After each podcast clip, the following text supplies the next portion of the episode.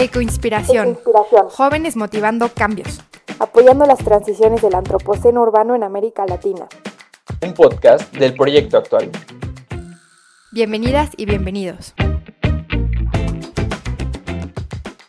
Hola, ¿qué tal? Bienvenidas y bienvenidos. El día de hoy tenemos a una invitada súper especial e interesante, Valentina de Proyecto Eco. Hola, Vale, ¿cómo estás? Bienvenida. Hola, ¿qué tal? Bien, muchas gracias. Gracias por invitarme. Gracias a ti por estar aquí. De este lado estamos Fer y Osvaldo. Y bueno, vale, estábamos viendo tus redes sociales y nos dimos cuenta de varias cosas. Una de ellas es que tu Instagram es todo verde, todo lleno de hojas, lleno de vida y dan ganas de ir a comer una gran ensalada. Ay, qué bueno que les gusta. Así me esfuerzo para que se vea pues llamativo. Sí, claro que sí lo logras. Y bueno, además de tu Instagram, tienes un canal de YouTube que también se llama Proyecto Eco, tienes tu Twitter y tu Facebook. Entonces, ¿qué tal que nos cuentas un poquito sobre los cursos que, que, has dado y que tienes planeados dar sobre huertos? Pues fíjate que cuando yo estaba todavía en la carrera, eh, bueno, yo estaba todo el día en la universidad, pero a la vez quería generar un poquito más de ingresos. Como estudiante no podía tener un trabajo pues como ingeniera ni, ningún trabajo fijo. Por lo tanto, cuando estaba como en cuarto semestre, pensé, ¿sabes qué? Vamos a autoemplearnos. Estoy en cuarto semestre, ya sé las bases, ya puedo enseñarle a alguien cómo poner un huerto, entonces pues vamos a, dar un curso de huertos urbanos, ¿no? Y me asocié con un compañero de la carrera, impartí un, un primer curso de huertos aquí en Guadalajara, bueno, fueron 10 personas al curso, pero de esas 10 personas, una persona me ofreció trabajo en una escuela dando clases de huertos. Entonces ya de ahí tuve pues un empleo, entonces bueno, era un empleo de dos días a la semana, nada más un par de horas, y los fines de semana, tal vez una vez al mes, dar un curso de huertos. Y ya con eso entonces yo me empecé a aliviar un poquito y a raíz de, ese trabajo que tuve como maestra de huertos urbanos, pues ya tenía ahí un huerto yo para poder subir historias. Entonces, eso fue hace como unos tres años que mientras yo estaba trabajando, pues grababa a los niños mientras estaban trasplantando. Oye, ya ves que los niños son, hacen cosas como que dan risa, entonces como tiernas. Entonces, pues yo los grababa y subía eso y a la gente le gustaba y pues así fue como empezó. ¿No? Ya después eh, terminé la carrera, me fui a hacer mis prácticas profesionales y lo que pensé en ese momento fue, se acaba, eh, ya nada, de huertos urbanos, vamos a hacer algo más profesional, quiero trabajar en una empresa agrícola, quiero trabajar en un rancho. Eh, y después pasó lo, lo del año pasado, de la pandemia, me tuve que regresar de donde estaba trabajando y pensé, pues bueno, hay que reinventarnos, entonces, si mi emprendimiento, porque sí quería emprender, pero mi idea de emprender era como, como ofrecer servicios agrícolas a ranchos en temas de liberación de organismos benéficos, como por ejemplo pueden ser pulgones o pueden ser hongos o pueden ser...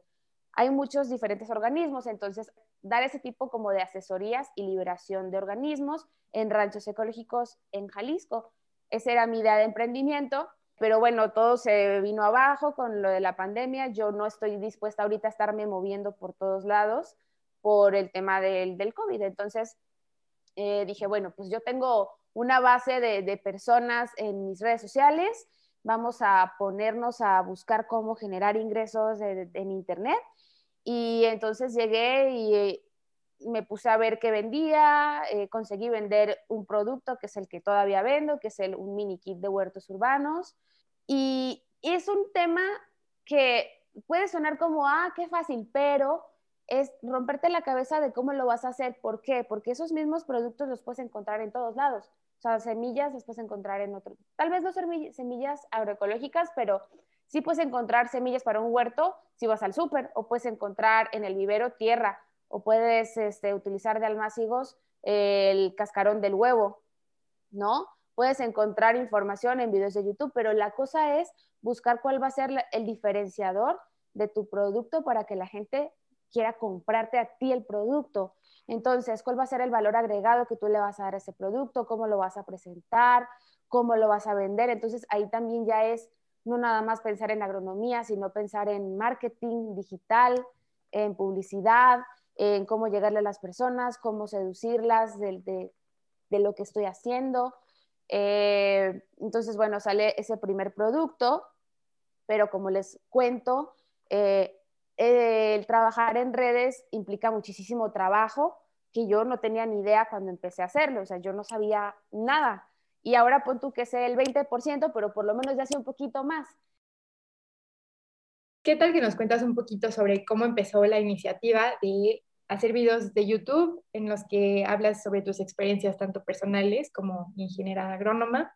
Pues, pues, a ver, en un principio yo quería meterme más en un rollo como de temas de impacto medioambiental nada más, pero eh, ya más adelante, para empezar, yo cuando lo empecé a hacer no tenía ni idea para qué lo estaba haciendo, no sabía si se podía convertir en, en un trabajo o en algo que pudiera sostenerse a través del tiempo, sino que mientras yo estaba en la carrera lo estaba haciendo y dije, bueno, pues en cuanto termine de hacer la carrera, vamos a entrar a una empresa a trabajar y no sabemos qué va a pasar, si va a pegar o no. Entonces, se me hace muy complicado meterme en cuestiones como medioambientales, políticas mexicanas, porque siento que es un tema peligroso, eh, que sí es necesario abordarlo, pero no he querido tanto meterme por ese rollo, por el lado de, seguridad sobre todo, pero eh, antes es porque, ¿sabes? Yo, yo, bueno, a ambos les platico,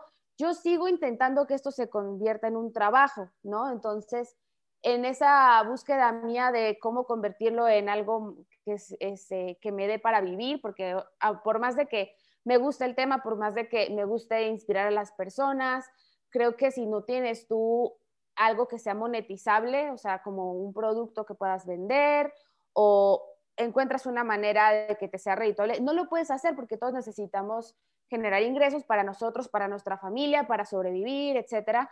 Entonces, en este momento, digamos que yo diría que mi canal y mis redes las estoy utilizando para compartir información sobre cómo producir verduras en tu casa, lo cual creo que es muy valioso porque eh, ya saben ustedes con el tema que estamos viviendo, uno medioambiental, dos de la pandemia, que tiene todo que ver con el tema medioambiental también. Eh, estamos en nuestra casa y creo que muchas más personas estamos o están tratando de conectarse un poco más con esta parte de, medio ambiente, de lo que está pasando, de cambiar hábitos y un excelente hábito es el producir tus propios alimentos. Entonces, en lo que me he enfocado los últimos meses es en eso, en tratar de el tratar de eh, atraer a las personas que les interese, porque mucha gente no le interesa, simplemente no está en su radar, no está en su mente, no, está, no es algo que les importe. Entonces, es que vean, por ejemplo, en Instagram el día a día de cómo es hacerlo, que no es tan difícil, que les lata, que, vean las fotos y digan, ay, qué bonito, mira, es verde, yo quiero también hacerlo. Y atraerlos como, como seducirlos de esa manera. Y, ya en YouTube la idea es enseñarles también a hacerlo, enseñar, enseñar a hacerlo. Entonces, eh, ha ido variando mucho como lo que, sí, o sea, aunque puede que las personas de afuera digan, pues es como lo mismo que tiene compartiendo años, pero no, o sea, para mí sí sí he ido como, como, como quitando algunas cosas, metiendo otras cosas y viendo pues todavía qué tal funciona.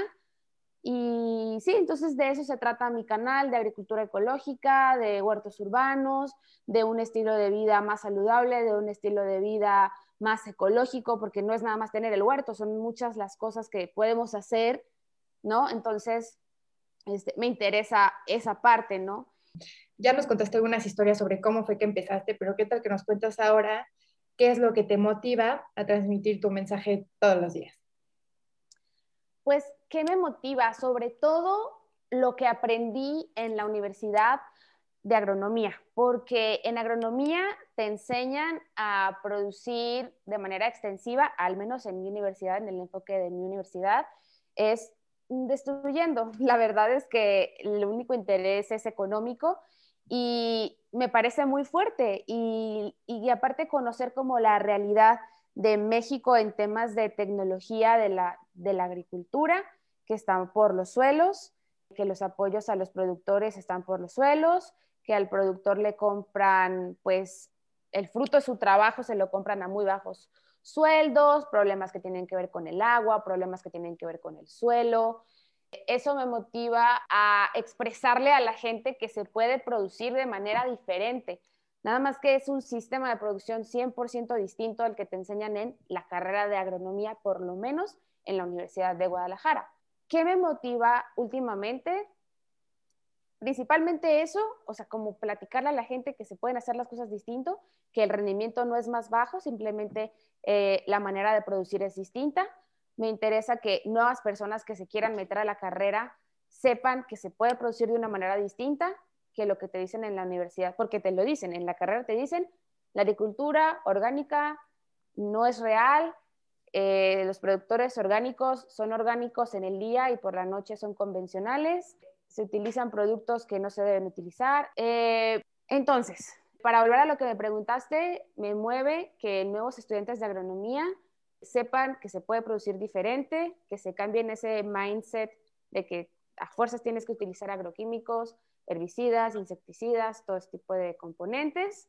Me motiva que la verdad, el tener un huerto sí te cambia el estilo de vida, porque te, mm, ¿qué palabra podría usar? Te transporta a una realidad distinta, el estar alrededor de plantas, el estar observando cómo crece un fruto, el estar observando cómo de una flor ya tienes un tomate, el estar viendo vida, creándola y luego comiéndotela. Eso mejora tu calidad de vida, te hace sentir más contento, más alegre. Son pequeñas alegrías el colectar algo y comértelo. Entonces, otra cosa que a mí me motiva es reverdecer las ciudades, porque eh, la realidad es que, bueno, por lo menos yo vivo en la zona metropolitana de Guadalajara, ustedes viven en Ciudad de México y están, estarán de acuerdo conmigo que estamos invadidos de asfalto, ya todo es gris, todos son edificios, casi no hay áreas verdes o en algunas partes sí, pues, pero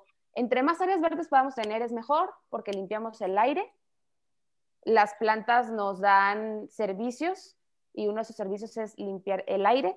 Entonces a mí me interesa eso, o sea, que, se normalice el reverdecer las ciudades, en tener cultivos adentro de la ciudad, el autoconsumo, el consumir vegetales limpios, que son prácticamente medicina, y mm, además de que la, el nivel de conciencia que te da el producir un vegetal y saber el tiempo que implica desde la siembra hasta la cosecha y entonces no desperdiciar los alimentos, que no se te haga fácil que se te echó a perder una canasta de no sé qué en el refrigerador, que se te echó a perder dos cebollas, ya se te dañaron y las tiras como si nada, cuando tardó casi un año en producirse.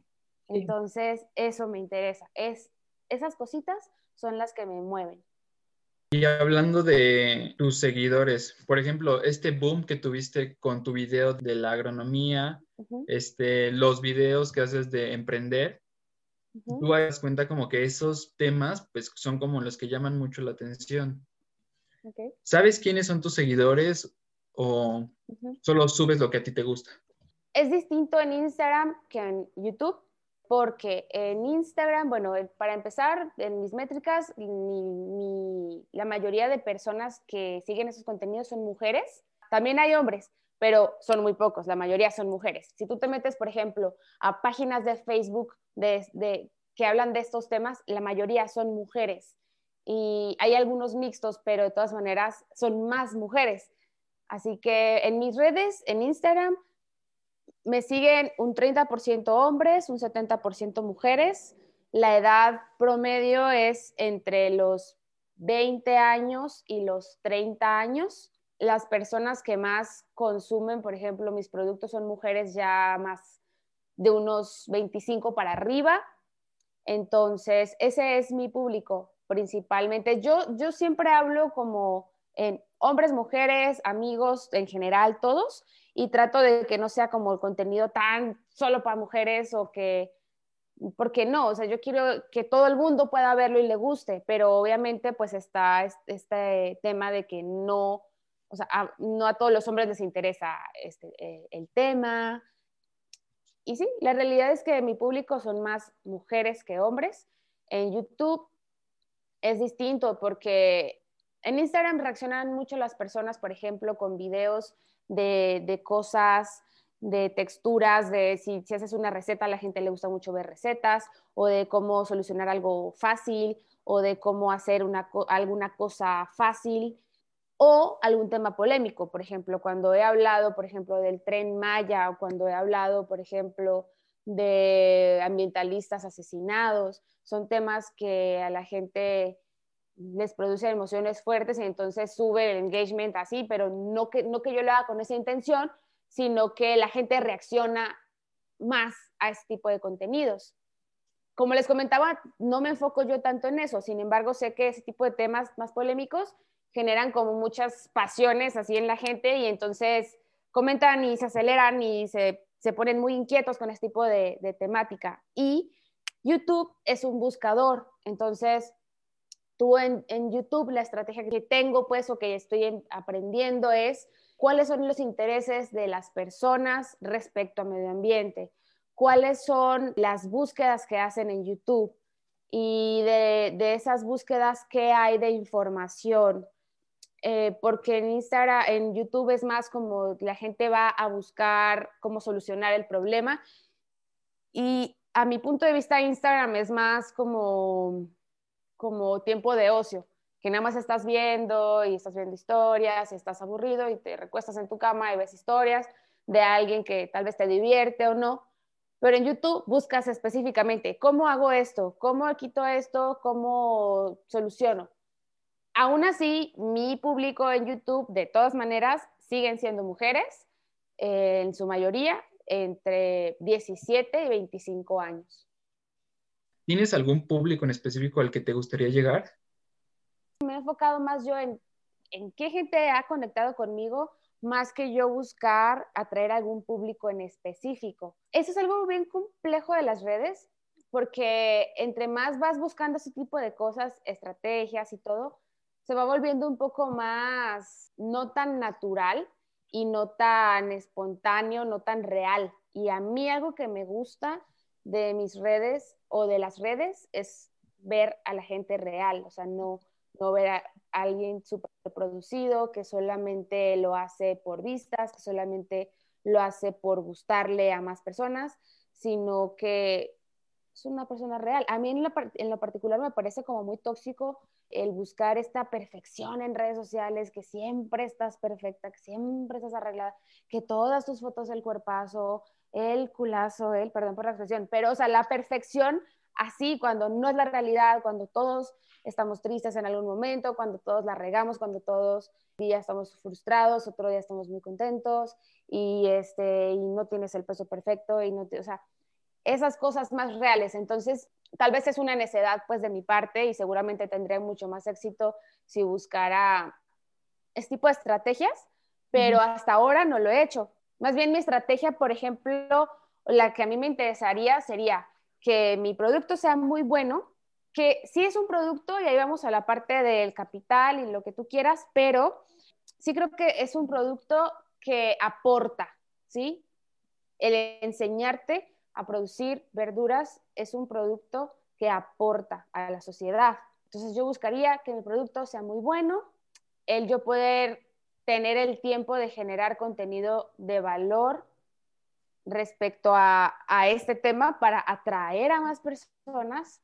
Entonces, más bien mi estrategia sería esa, atraer a más personas con videos que llamen la atención, con cosas que la gente quiera ver, que los entretenga. Oye, vale, y ya para terminar, ¿qué mensaje le querrías dar a los jóvenes sobre la situación actual del planeta y del medio ambiente? Pues creo que mm, el estilo de vida que tenemos no es sostenible a través del tiempo y em, creo que es importante que todos vayamos aprendiendo que la manera en la que vivimos pues tiene que irse modificando, ¿no? Tenemos que ir irla modificando, aunque tal vez no sea lo más cómodo, como que estamos acostumbrados a lo más fácil, a lo más cómodo, a lo desechable, a, la, a una economía que es lineal, o sea, compras y tiras, compras y tiras, compras y tiras y no te importa nada. Siento que es importante entender que lo que valen no son tal cual como las cosas materiales. Por ejemplo, estos días que veo en redes temas de, por ejemplo, un tema musical que está de moda, que no lo he escuchado del todo, pero ropa cara o cosas así que, que son tan banales y, y, que realmente pierden significado. O sea, que eso no es realmente importante. O sea, que, que las cosas realmente, realmente importantes son el cuidar a tus seres queridos, cuidar a la familia, cuidar el, entorno, eh, tener una vida feliz y, no, eh, y esa felicidad no se construye tanto con, no se construye con cosas materiales, sino más bien con una convivencia, con, con un estilo de vida un poquito más consciente. Creo que ese sería un buen mensaje. Muy lindo mensaje y sin duda nos quedamos sin eso que es una enseñanza muy valiosa. Y pues bueno, muchas gracias por, por escucharnos, por querer asistir, ¿vale? Muchas gracias por estar aquí. Gracias por tu tiempo y por lo que nos estás enseñando, la verdad. Sí. No, gracias a ustedes chicos por la invitación y pues nada, me tocará escuchar sus otros capítulos. Hasta luego.